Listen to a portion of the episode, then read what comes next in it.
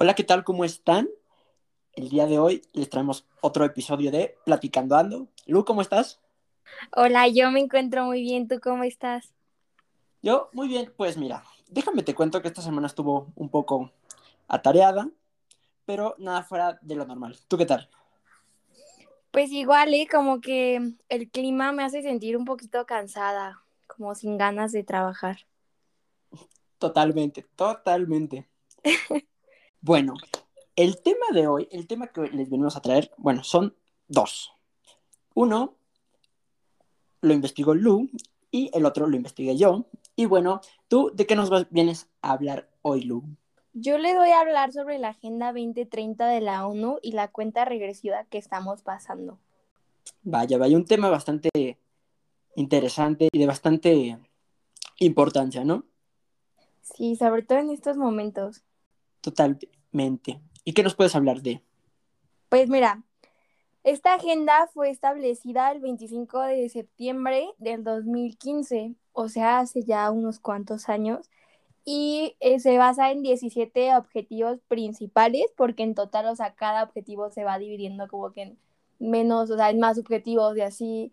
Y entonces en total vienen siendo 169 objetivos que todos están planteados para el 2030. Bueno, eso fue lo que dijeron en el 2015. A los objetivos, a grandes rasgos, es fin de la pobreza, fin del hambre, eh, que todos tengamos como que una vida más digna, una educación, el medio ambiente esté pues mejor, agua limpia, todo eso. Em, la cuestión aquí es que han pasado seis años desde que inició esa agenda pero pues no teníamos en cuenta que íbamos a atravesar por esta pandemia, ¿no? O sea, fue algo que nos agarró pues en curva, que nos hizo frenar en seco y que no sabemos cómo va a evolucionar esto de, pues ahora ya tal vez no sea en el 2030, o sea, ya tal vez sea al 2050 y realmente el, el establecimiento de que fuera en el 2030 es porque realmente estamos en, pues estamos al límite, o sea, estamos a punto de colapsar. Y entonces es algo que realmente me preocupa bastante, el hecho de que, pues esto que nos frenó, o sea, no solo nos hizo frenarnos y atrasarnos, o sea, realmente nos hizo retroceder y nos hizo dar un paso muy grande hacia atrás en todo lo que tal vez ya hayamos logrado estos cinco años. Eh, por ejemplo, te puedo decir que uno de los, eh, de los objetivos, eh, exactamente el número 14, se llama vida submarina y su función principal era prevenir y reducir significativamente la contaminación marina de todo tipo, en particular la producida por actividades humanas.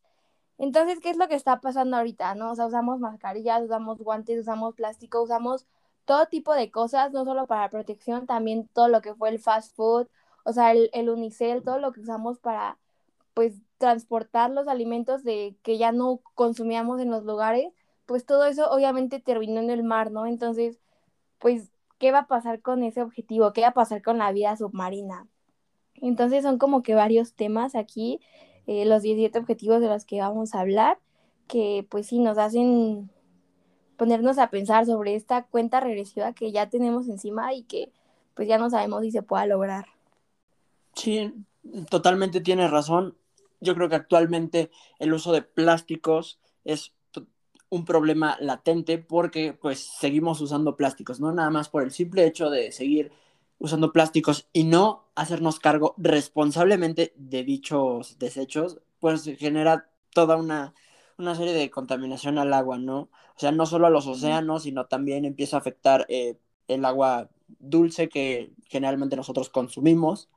Y, y, en cuestión de la vida marina, pues yo no sé por qué pues todavía existen este tipo de problemas, porque todavía no se hace algo, o sea, qué bueno que ya se está empezando a hablar del tema, se está masificando más bien, pero aún seguimos viendo estas imágenes como la de las tortugas y los popotes, o seguimos viendo animales muertos en playas con plástico adentro.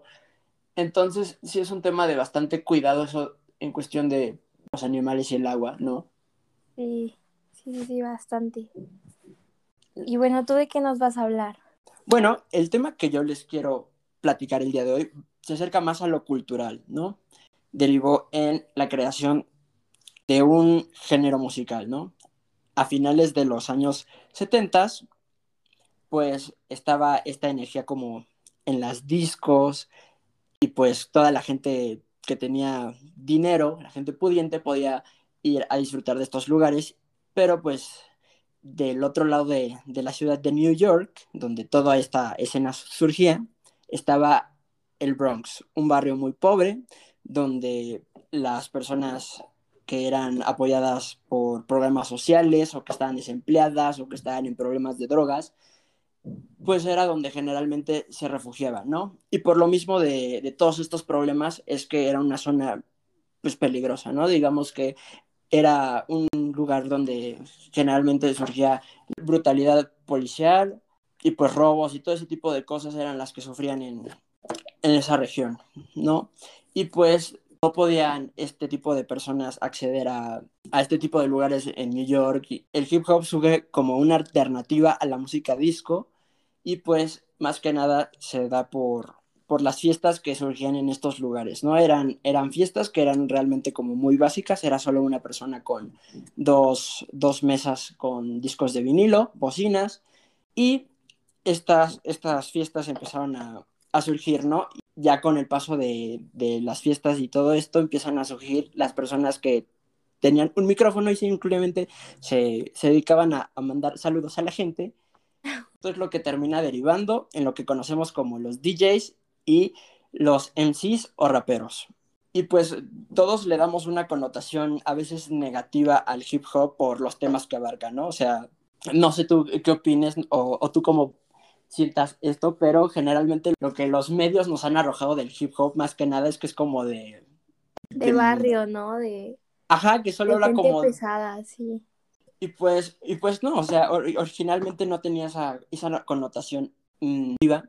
Y pues a raíz de esto que empiezan a surgir este, los, los DJs y la gente que rapeaba, se empezó a ver estos escenarios de donde venían, ¿no? Se empieza a hablar de, de, las desigualdades que hay en el Bronx y en todo este tipo de lugares. ¿Por qué? Porque la gente que están escuchando, la gente que está sonando, está mostrando estas desigualdades que pasaban en los lugares en los que estaban. Y pues yo creo que, o sea, que mostraran este tipo de cuestiones a la sociedad pues sí abre una plática de cómo es que esto podía estar pasando, ¿no? El contraste, ¿no? De la, pues que siempre se ha vivido, ¿no? De que las personas más privilegiadas están casi, casi pegadas a las personas que pues no tenían como que, pues esos recursos, ¿no? Entonces el contraste entre una sociedad a la otra, pues está como que impresionante.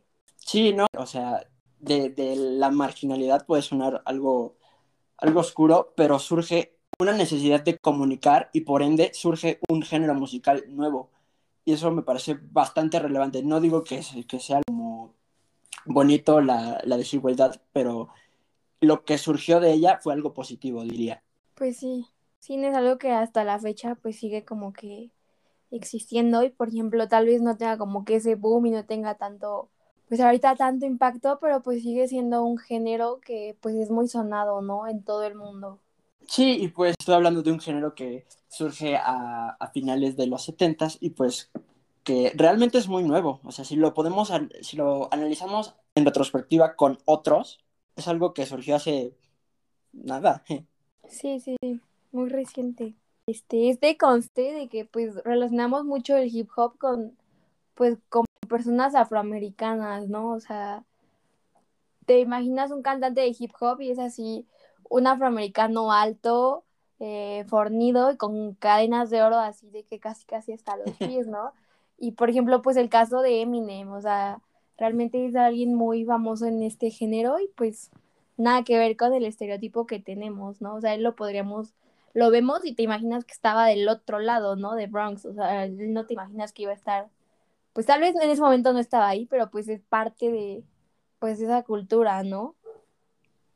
Totalmente. Yo creo que en lo racial se debe mucho a, a lo mismo a las desigualdades que, que, vivían, ¿no? O sea, te comento, la gente rica era la que iba a las discos y todo eso, y pues ¿quién era la gente rica mayormente? Pues, pues los blancos. Claro. Entonces yo creo que al existir esta, esta brecha enorme es que pues realmente proliferó dentro de, de la raza afroamericana. También otro aspecto por el cual yo creo que es a que esto sea como un tema racial, es que los DJs inicialmente empezaron a poner música basada en, en el funk, en el soul, en el gospel, en géneros que propiamente eran de, de estas bandas como de jazz y músicos que tocaban el saxofón, principalmente afroamericanos. Entonces, estos toques como muy, llamémosle, prendidos, es lo que hacen al hip hop que tenga ese tinte tan propio, ¿no? Que sea como muy prendido. Sí, ese toque, ¿no? Esa originalidad. Exacto, sí. Y pues lo que le da ese toque negativo al hip hop surge a finales de los noventas, que es cuando surge algo que se llama el gangster rap. Y pues esto se da porque este género surge en California. Y pues en California estaban viviendo este contexto que en el sur centro, que era el barrio pesado de, de California, de ese lado, pues la gente que representaba eh, la riqueza y la prosperidad en los barrios, pues no era gente, no era gente buena, más que nada, ¿no? Digámoslo, quien era aceptado eran los que vendían drogas, los que traficaban armas, entonces era algo muy feo y pues al final de cuentas es de ahí de donde surge este, este género, ¿no? Pero no de, no de exaltar la figura de estas personas, sino de relatar igual cómo se la estaban pasando y cómo era vivir dentro de esos barrios bajo este contexto con estas personas. Y pues de este género, uno de los grupos que más tuvo éxito es NWA, que las siglas se traducen a Niggas with Attitude. Y pues fueron muy famosos inicialmente por una canción titulada The Police. No hace falta que lo traduzcamos. pues simplemente esta, esta canción habla de la desigualdad y la brutalidad policial que se vivía en estos barrios. Y pues este grupo, uno de los personajes más, más notados es Ice Cube. Y él nos cuenta que esta canción era porque uno de los integrantes, Dr. Dre, era arrestado todo el tiempo, o sea, en la semana simplemente iba caminando y era arrestado y, y pues Ice Cube en su descontexto pensaba, o sea, ¿por qué a las personas que no están haciendo nada, que están normal pues no, injustamente. ajá, los están arrestando injustamente únicamente por su color, cuando su trabajo sería estar pues cuidando de la gente y percatándose de todas las desigualdades y los crímenes que estaban pasando en las calles pues fueron bastante criticados por esa canción, más que nada por, por el Estado. Y de hecho, en el 96 dan un concierto en Detroit y son arrestados en el momento en el que empezó a sonar esa canción. ¿Por qué? Porque la policía, desde que bajaron del avión, obviamente ya te estoy hablando de cuando eran conocidos, les dijeron, esa canción no la puedes tocar, no lo hagas, simplemente no lo hagas, estás en mi ciudad, por favor respeta, no lo hagas, pues al final de cuentas no siguieron las instrucciones claramente y, fueron arrestados. Pues un tema controversial, ¿no? O sea, por ejemplo, ahorita un, poco reciente esto de George Floyd, entonces, pues esto que mencionas de Dr. Dre, como que te das cuenta, ¿no? Que no es algo reciente, que es algo con lo que vives día a día y que al final prefieres ignorarlo, ¿no? Y es algo que de lo cual yo lo relaciono de alguna forma con esto de la Agenda 2030, el, el que preferimos ignorar los problemas, ¿no? O sea, dejarlo para mañana y sí, eh, tengo una inundación, pero pues ya será problema de mañana. O, o sí hay desigualdad en el mundo, pero pues ya será un problema de mañana y cosas así, ¿no? Entonces, pues está difícil todo esto. En cuanto a mi, mi tema de eso de la Agenda 2030, siento yo que pues no se van a lograr estos, estos objetivos en, que nos quedan nueve años, o sea, yo siento que realmente es muy difícil y que no tenemos sobre todo ese compromiso, ¿no? De, de cambiar, de, pues de tener un mundo mejor. Lo que decía la ONU al inicio de, de, bueno, cuando creó esto, fue que estos 17 objetivos tienen el objetivo, vaya su redundancia, de poner fin a la pobreza, luchar contra la desigualdad y la injusticia y hacer frente al cambio climático. Y esto es muy importante sin que nadie quede rezagado. O sea, yo creo que es, es momento de, pues, de todos juntarnos y, hacer algo, ¿no? O sea, tomar acción en este, ahora, ahorita que todavía tenemos como que tiempo, o sea, que todavía estamos, tal vez no a tiempo, tal vez ya estamos un poco contra el reloj, pero pues todavía sabemos que podemos cambiar, pues tal vez nuestro destino, ¿no? O sea, lo que nos depara. Y en cuanto a lo que tú nos hablas, pues realmente es un tema bastante interesante. Yo creo que yo no sabía la verdad de dónde surgió este género. No, no soy muy fan, pero sí he llegado a escuchar canciones y todo eso. Y pues yo creo que como siempre, todo tiene como que su trasfondo. Y pues es interesante saber que esto fue a, pues ahora sí que a causa de la desigualdad que se vivía, ¿no? Y que de cierta manera, en lugar de haber reaccionado de una manera violenta, pues surgió esto, ¿no? Y es algo que, que pues hasta la fecha sigue estando muy padre y sigue estando muy presente en las vidas de todas las personas y que tal vez la música y ese género y las canciones cambiaron la vida de alguien, ¿no? Y tal vez la mejoraron o te inspiraron, o sea, está muy padre todo esto. Sí, en cuestión de lo que mencionas, yo creo que hay que poner preferencia y, checar qué tiene más peso, ¿no? O sea, yo te estoy hablando de un tema totalmente cultural. Si no empezamos a cuidar, pues nuestros recursos y nuestros planetas, o sea, ¿qué va a ser nuestra sociedad si no tiene recursos, si no tiene de qué sustentar su existencia? Entonces, yo creo que es aún más importante que la misma sociedad estos temas que menciona la ONU, ¿no? O sea, yo creo que hay que prestar primero atención al cuidado del ambiente, al cuidado de del agua antes de prestar atención a, lo cultural, porque pues, ya te lo repito, no tiene sentido preocuparnos de eso si no tenemos un futuro. Pues y, y pues esperemos que estas estrategias de la ONU, o sea, tal vez no se cumplan hoy, no se cumplan mañana, pero sí que empiece a cambiar algo, ¿no? O sea, por el bien de todos, más que nada. Pues sí, si no, después tal vez tendremos música, pero ni siquiera electricidad para escucharla, ¿no? Entonces, pues sí, un tema bastante serio. Y pues, no sé, ¿tú quieres comentar algo más de tu tema? Pues yo creo que a grandes rasgos es, es todo. Eh, obviamente, si alguien está como que interesado, pues las páginas de, las, de la ONU están abiertas y la verdad es que la información es muy accesible para todos y sobre todo pues muy muy comprensible, o sea, realmente todo está muy bien, entonces yo creo que sí es momento de fomentarlo eh, ahorita que se puede y también fomentar la cultura, ¿no? De igual manera, esta cultura ambiental, pero pues también la cultura que se tiene de la música y todo eso, porque al final viene siendo parte de nosotros. Sí, totalmente. Y pues yo creo que, por ejemplo, o sea, la música dentro de sus impactos es llevar mensajes, ¿no? Entonces podemos ocupar la música, podríamos ocupar la música para llevar todo este, este tipo de mensajes como se hizo inicialmente en el hip hop con la desigualdad, se podría llevar este tipo de mensajes a más personas. Estoy completamente de acuerdo contigo. Yo creo que lo único que te podría agregar es que escuchen hip hop. La neta, o sea, está cool, y yo creo que si le prestan atención, debe de haber una que otra canción que los haga sentir bien, que, les guste. El hip hop es muy amplio, tiene muchas variantes desde que inició. Entonces, seguro hay algún artista que, te pueda llamar la atención. Voy a seguir tu recomendación, me, me parece muy buena idea. Y yo eh, te puedo recomendar que cuidemos el agua.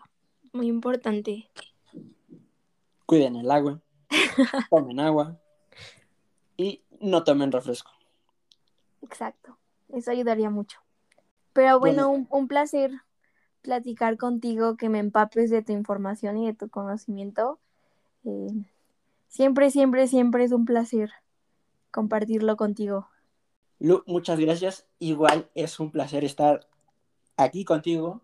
¿Y tienes algo más que comentarnos? Eso sería todo por hoy.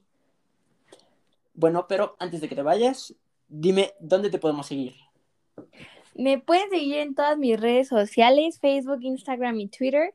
Y en todas estoy como It's Luiset o en Facebook como Luiset Tavila. Bien, ya saben, yo soy Edwin. A mí me pueden seguir igual en Facebook, en Instagram. No tengo Twitter, no tengo TikTok. no los utilizo, simplemente no los utilizo. Entonces, En Facebook estoy como Edwin Portman y en Instagram estoy como arroba Edwin Portman. Creo que si no tienes algo más que agregar, esto sería todo de mi parte. Muchas gracias por seguirnos una semana más en Platicando Ando. Bye. Bye.